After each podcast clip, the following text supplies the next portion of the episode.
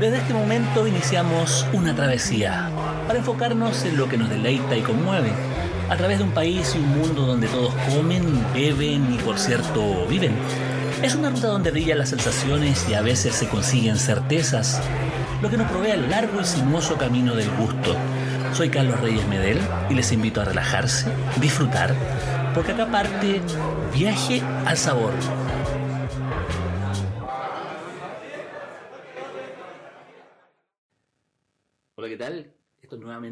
Viaje al Sabor, probablemente el podcast más sabroso de Chile. Y si no, es el más diverso, es el más, explorador respecto de las expresiones no solamente culinarias ni gastronómicas, sino también alimentarias. Y, y, es entretenido poder compartir esta, sensibilidad con gente que tiene intereses parecidos, en el sentido de, explorar cuáles son las posibilidades gastronómicas de nuestro país y sobre todo desde el mar, desde este mar que tranquilo nos baña, como decía Yolanda Sultana en un disco de electrodoméstico hace mucho tiempo atrás, y, y también, eh, también explorar la naturaleza de las mujeres ligadas al mar, de las mujeres que son algueras, que son pescadoras, patronas de lancha, y que además de, de esa actividad eh, son las encargadas de cuidar a la familia, sostener a la familia y también cocinar eh, lo que recolectan, lo que pescan.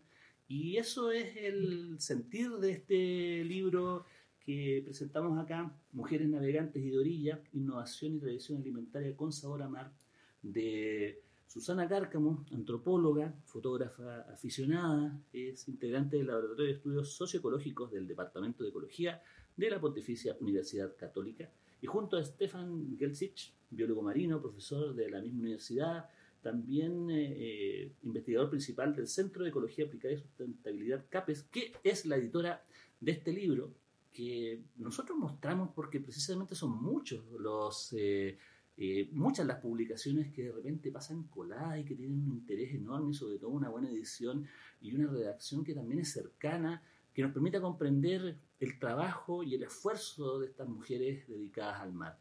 Y en este momento estamos conversando con eh, su autora, coautora, con Susana Cárcamo. Eh, muchas gracias por estar eh, en contacto con Viaje al Sabor y bueno, bienvenida. Hola Carlos, muchas gracias por la invitación, disposición y, y tiempo. Un saludo a todos y a todas también y a todas las, las mujeres del libro. Una salvedad eh, es una, claro, una publicación de, de y la editora es Francisca Cárcamo, Ah, una edición de Pánico Ediciones. hay que tener, tener importante porque también, entonces esa, esa es la diferencia porque, porque finalmente estos, estos libros de repente no tienen mucha fotografía o son, son diseños bastante parcos que no que, que a veces pasan desapercibidos, entonces también ese contenido editorial, esa, esa mano que hay detrás también es súper importante para poder resaltar los textos y es la importancia de lo que es el mercado editorial. Entonces también vayas, vaya también el saludo también a, la editora que lo hizo bastante bien en términos, en términos visuales y en términos de diseño y todo lo demás. Así que muy bien. Pero Susana, bueno, ¿cómo nace este libro? Porque ¿cuál es la, cuál es la inquietud inicial para poder, eh, para poder visibilizar el trabajo de las mujeres del mar?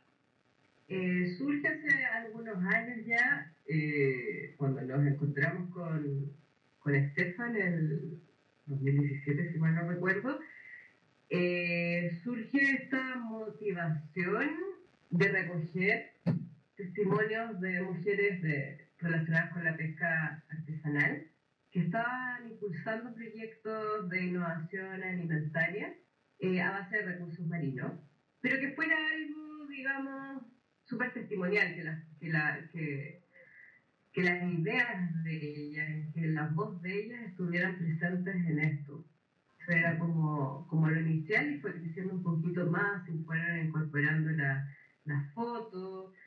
Eh, no, no teníamos delimitado un, un, número determinado de proyectos ni, ni de mujeres. Fue, bueno, Estefan que está hace muchos años en este rubro, ya conocí a algunas de las protagonistas como Bastola, a las aldeas de Navidad, y por ahí me, me fui agarrando esos contactos, otros que me fueron dando otro momento, las mismas mujeres que se fueron, que fueron contándote que me fueron contando, mira, esta persona en tal lugar está haciendo esto, y, y así surgió, digamos, porque habían, casi no habían libros donde estuvieran las voces de las mujeres, más allá que una, de lo biográfico.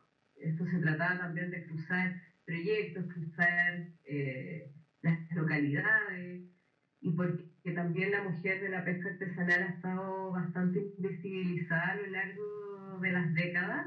Eh, el, rubro, está bastante masculinizado y ese era también el, foco, el foco de esto y, y, más o menos también va a visibilizar lo que es eh, la incursión de la, de la mujer de la pesca artesanal en, en la parte pública porque hay muchas dirigentes, todas estas mujeres están sindicalizadas, pertenecen también a la cooperativa.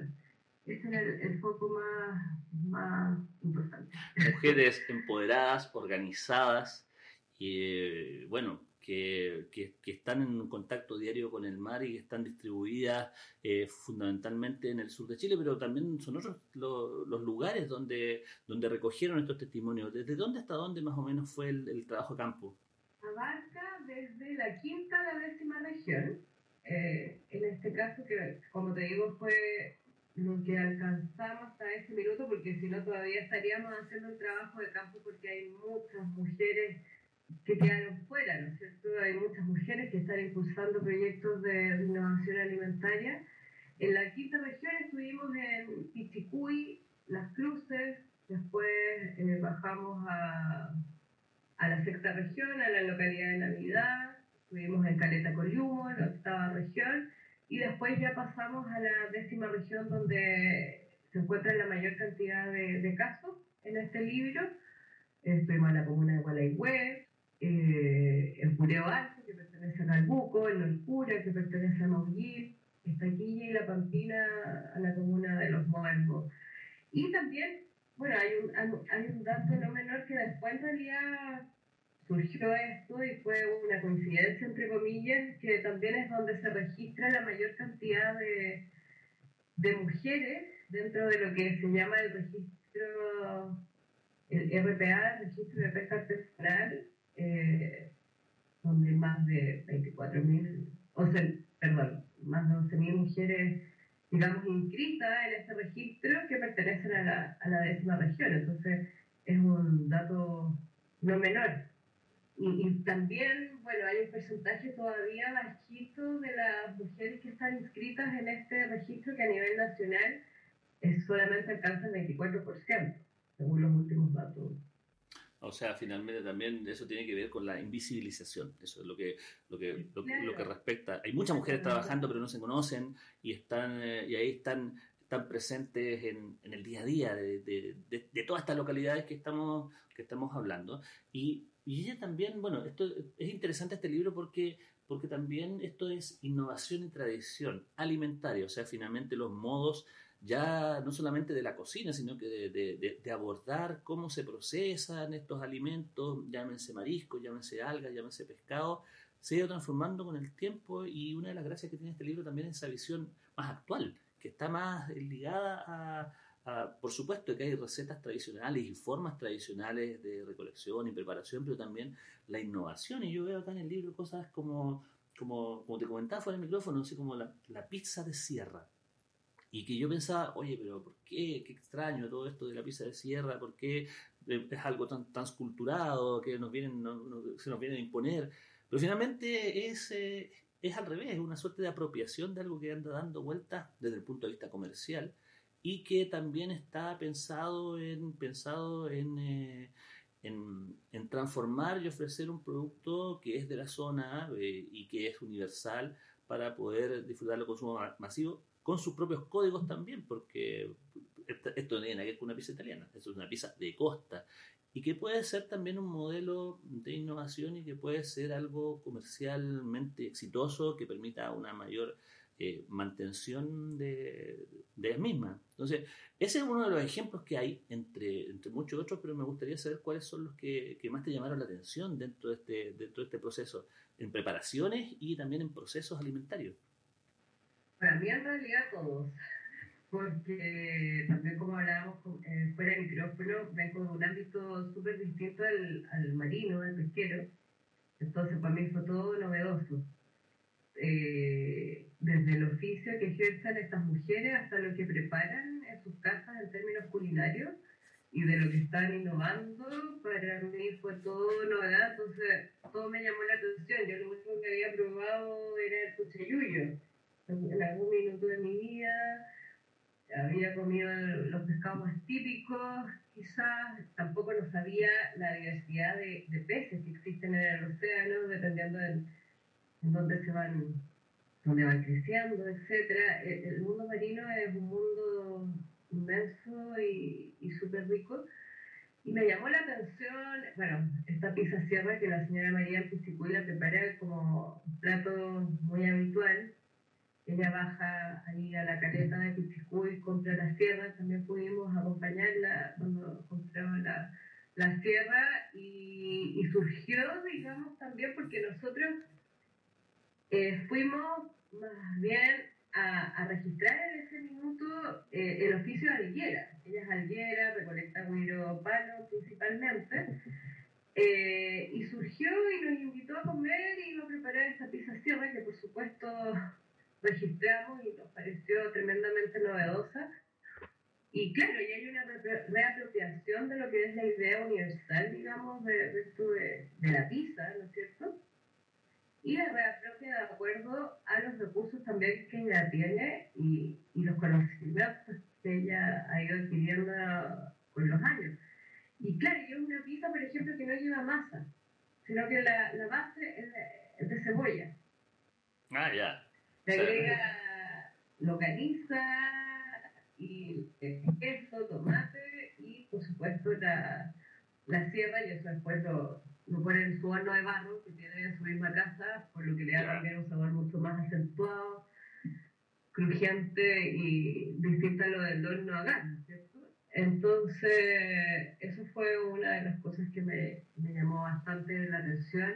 Y, y, yo me quedé también con, con una idea de ella de innovación justamente parte en la cocina, con esto del de, cruce de los, del conocimiento local que se tiene y de lo que viene afuera también esta fusión y, y, la innovación, por ejemplo, que ella hacía con sus hijos era el chau chau, ¿no es cierto? De tener lo que quedó el día anterior, lo que tenía de, de lo que podía haber comprado ahora y ella le, a toda esa mezcla le llama chau chau. O sea, lo que venga. pero... pero es un salpicón marino. Ya. ¿Ah? El lumami lunes, martes, miércoles, lo que venga todos los días se arma, se, arma ahí. Claro, entonces son mezcolanzas que, que va haciendo con, con las sobras, con, con lo que también recoge ella en su pequeña huerta, que es lo que pasa demás mujeres, por ejemplo, del sur, que tienen invernadero, ¿no es cierto? Por las condiciones climáticas que, a las que están ahí cerca, eh, tienen invernadero me llamó la atención lo del ultra relleno, porque no tenía idea que el tallo del cochayuyo se llamaba ultra. Y claro, vimos el proceso de, elaboración de este ultra relleno que se hace, se prepara en la, la, localidad de Las Cruces, en la quinta región, que lo prepara la cooperativa Puesta de Sol. Y nos prepararon también Pedro de Cochayuyo, que tampoco había comido, diciendo que, que me he dado cuenta que hay mucha gente también que lo ha probado. Eh, y por ejemplo, hay, hay, un, hay un tema ahí también que uno se imagina que la gente que vive en costas, estoy hablando de la gente quizás que no está inserta en el rubro de la pesca artesanal, eh, no consume tantos recursos marinos. No es tan habitual como uno piensa que, que, que, hay mujeres que lo comentaron, como el caso de, las cruces, la señora Edith, que la gente puede estar el cochayuyo votado ahí, no, no hay mucha adherencia a la experimentación. Pero solamente con las solamente con las algas o solamente con, con, las algas o con los el resto de los productos marinos hay como una invasión digamos o digamos una, una, una llegada más expedita de productos no sé de origen industrial digamos carbohidratos eh. Embutido, ya. Súper experto, mucho carbohidratos, sí, en general eso fue como transversal a todas las localidades, a los casos por lo menos con los que, con los que estuve más, más cerca y todo. Eh, y claro, y se consume poco pescado, poco marisco, pocas algas, no, las algas son lo que menos se consume en, las, eh, localidades costeras, por lo menos en los casos que yo conocí, no, no te puedo dar una visión general a nivel nacional del país. Sí, por ejemplo, sé, por eh, acá mismo Santiago, o sea, se conoce muy poco de las algas, y se consume muy poca alga. Ahora hay marcas que están innovando justamente con, el tema algario, están preparando productos a base de, de algas marinas. Snack, harinas, eh, distintas preparaciones y que también, por ejemplo, que también sale asignado en el libro, existe una cantidad de personas que están innovando desde, desde las mismas zonas, eh, buscando, buscando también llegar a un público eh, desde el punto de vista de los alimentos funcionales, desde el punto de vista de lo gourmet, desde el punto de vista de, la alimentación masiva, donde se empieza a mostrar otra, otra cara. Por ejemplo, las algueras de Navidad, que nosotros tuvimos en Viaje el Sabor a Cecilia Manferrera al inicio de este podcast conversando allá mismo, allá mismo en la, zona de las algueras de Navidad,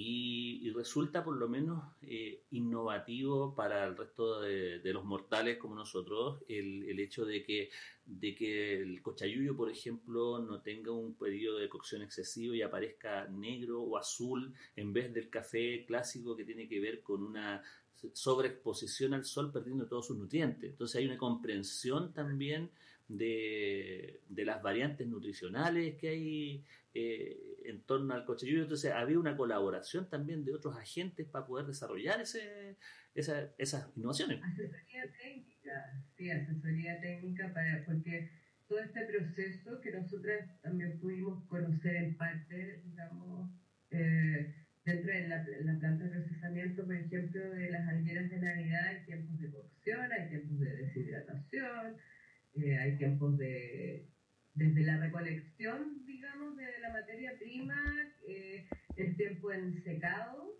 en, las mismas playas, el sacado y todo lo que tiene que ver con el traslado y después todo el proceso que por lo menos son unas seis horas de todo el proceso completo hasta, bueno, sin, sin contar, digamos, lo que es la comercialización, ¿no es cierto?, distribución y todo eso, pero hasta el envasado, o sea, incluye, incluye muchos pasos. el, cómo preparar estos productos gourmet a base de, flora marina, que es lo que hacen, por ejemplo, en, esta planta de procesamiento. Ajá. Ok, eh, estamos acá en Viaje al Sabor, eh, conversando con Susana Cárcamo, que junto a Stefan Gelsi que creó este libro Mujeres Navegantes y de Orilla, Innovación y Tradición Alimentaria con Sabor al Mar. Eh, digamos, financiado y desarrollado a través de CAPES, pero también con una edición muy especial que la hace bastante atractiva para poder, eh, para poder mostrarlo y por eso también eh, llama la atención de, programas como el nuestro, como Viaje al Sabor. Ahora, ¿cuánto se demoraron, Susana, en hacer el libro? Como te está contando, ya y, y todo lo que implicó el año pasado, el 2020. Todo lo que implicó correcciones editoriales.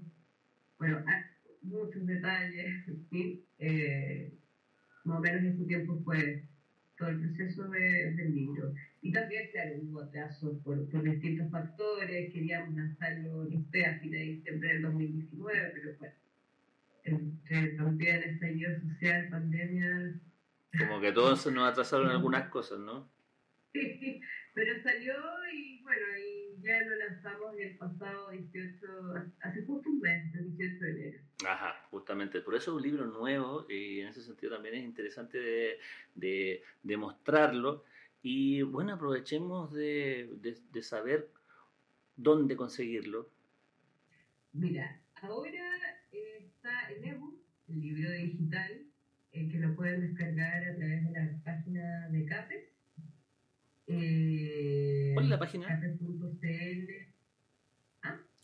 Escapes.cl entonces ape.cl, mujeres, guion navegante slash. Sí. Después, si quieres, te, te, mando bien la, la, dirección. Por supuesto. Y estamos todavía, como es un libro de distribución gratuita, estamos todavía viendo el tema de, de la distribución porque eh, partimos, digamos, despachando el libro a las mujeres, por supuesto, protagonistas de, del libro, y ahora tenemos que ya ver en marzo bien cómo podemos distribuirlo a quienes quieran tenerlo en papel, digamos, físicamente. Sí, me imagino, fue un trabajo largo, fueron varios años, y primero de desarrollo, después de corrección y luego definitivamente de espera para poder dar con este, con este trabajo.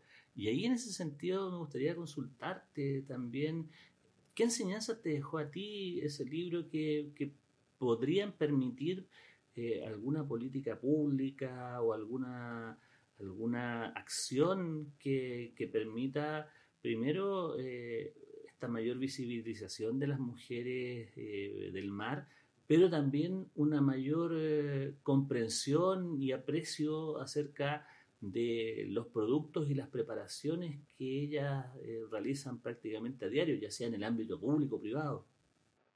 Uy, un montón de sus temas y enseñanzas y experiencias dejó, me deja este, este libro y lo que iba aprendiendo. Eh, a ver, para construir políticas públicas, yo creo que también primero se particularizar cada oficio de cada mujer relacionada con la pesca del mar, eh, incluyendo también las características particulares de las localidades en las que viven. Sabemos que Chile es súper largo y muy heterogéneo. Hay un, vacío legal en tema de, de lo que son las políticas públicas en el consumo humano de, algas, por ejemplo.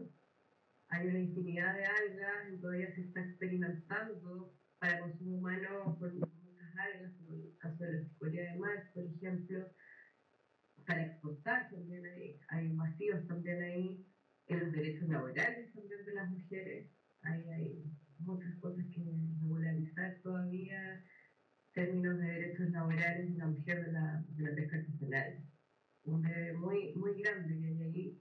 Resguardar, por otra parte, lo que son los conocimientos locales de estas mujeres y personales también, porque los, los conocimientos locales también se reapropian en la misma cocina, se adoptan y se readaptan muchas veces. Las cosas no, no son como tan estáticas de que un plato se pueda preparar así, incluso porque el día te faltó un ingrediente, lo puedes hacer de otra forma. Entonces ahí están la, las formas y los estilos también de preparación de, de, lo que es la comida en general, que eso también lo aprendí viendo estas mujeres que, que también tienen un montón de actividad aparte de lo que son estos proyectos de innovación, porque también cruzamos lo que es el autoconsumo estos recursos marinos, la alimentación de las familias de, de la pesca artesanal eh, cómo se lleva a cabo. Es una cadena súper larga. Eh, y, y, primero está también lo que es el tema de la relación de ellas con su entorno físico, geográfico, humano. Eh, desde ahí, ¿no es cierto?, el ser humano y ellas, eh, digamos, escogen lo que, lo que comen. Hay, hay un acto también eh, simbólico, social de lo que es el comer, de lo que los nutre también a, todos. No es comer por comer, muchas veces hay un tema de la nutrición, que eso lo da mucho la, los recursos marinos, que tienen una infinidad de, las algas, por ejemplo, tienen una infinidad de, de componentes que, que, nos ayudan también a, corporalmente, digamos, en términos energéticos, eh, funcionales. Eso es lo que en este minuto luego también de, de, de conocer a estas mujeres entre la quinta y la décima región.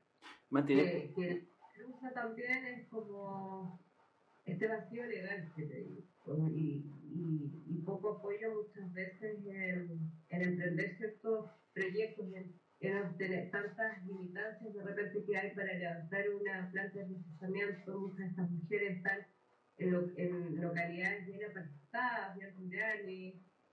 Eh, hay mucho que, hay mucha información que levantar todavía. por parte de los organismos estatales. Ajá, hay un camino largo, hay un camino largo, hay muchas cosas por hacer, por bastantes son las enseñanzas que te dieron más allá del, del, proceso culinario eh, y que, obviamente se tienen que tomar en cuenta para poder acceder a un mayor bienestar y también un mayor conocimiento, un mayor bienestar para ellas también y un mayor conocimiento de la tradición, de la innovación, de una mejor, eh, de mejoras técnicas a la hora de la cocina, pública, privada, digamos, una mejor nutrición. El ámbito simbólico también es importante porque también hay comidas de fiesta, hay comidas del diario, hay comidas especiales, eh, hay comidas con, una función, eh, incluso puede ser religiosa. Son tantos los aspectos que uno da dando, vueltas en, eh, en, el mar que da para mucho. Y da tanto que, no sé, ¿te gustaría hacer otro libro? A mí sí, quedaron cosas por desarrollar, hay otros proyectos también de, mujeres en otras partes del país. Eh, se puede seguir haciendo mucho a raíz de esto y porque es muy multidimensional, ¿no es cierto? Este aspecto cultural eh, construyen varios varios aspectos de la, de la cultura y se pueden seguir recogiendo. Y el tema también fotográfico me, me llenó mucho porque también las fotografías fueron hechas para esa investigación. Sea, no hay, digamos, archivos que pudiéramos, digamos, haber sacado en alguna parte, no, fue todo, digamos, elaborado en la segunda fase que, que, costó esta investigación. Eh, ahí con las fotógrafas Matías Cosmeli la, la familia Muso que, que lograron, eh, lograron recoger la esencia, digamos, del oficio de esas mujeres y lo que están haciendo. Así que ya muchas ganas de, hacer otro proyecto de este tipo. Por supuesto, hay que ser, observar lo que se come, lo que se vive y viceversa para poder comprender un poco el mundo, porque el mundo se puede comprender en torno a lo que uno come. Y eso, bueno, es parte del ideario de Viaje al Sabor y me parece que también el ideario del trabajo que ustedes han hecho a través de este, de este libro. Y bueno, Susana, te agradecemos muchísimo el poder haber compartido tu experiencia de la elaboración del libro. Ya sabemos eh, de su existencia, sabemos que, esta edición también está disponible para quien quiera recogerla también. Ojalá que tenga una, una, excelente distribución también.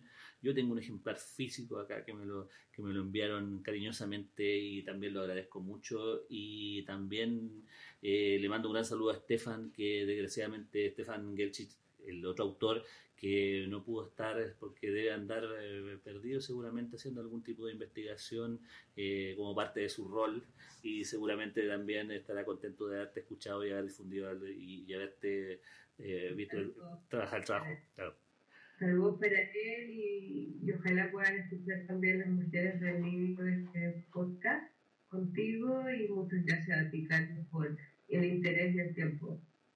Muy bien, pues. También me quedo con. Me, el, libro también es tuyo, así que ahí lo leeremos. Muy bien, pues. Ok, pues Susana, aquí Susana Cárcamo, quien junto a Stefan Gelsi terminó este libro, no se les vaya a olvidar, Mujeres Navegantes y de Orilla, Innovación y Tradición Alimentaria con Sabor a Mar. Y eso es lo que nosotros hacemos, sabor, sabor, sabor, sabor y sabor. Eso es lo que estamos buscando a lo largo de todo el país y esto es el sello de nuestro podcast y de nuestro sitio web.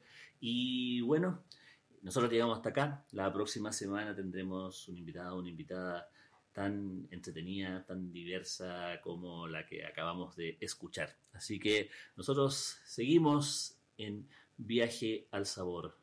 Nos vemos.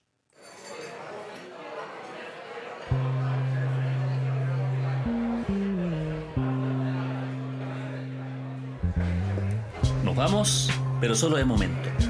En pocos días más volveremos a reiniciar este delicioso viaje al sabor Seguiremos en la ruta porque comer, beber, aprender y disfrutar son la mejor parte del camino.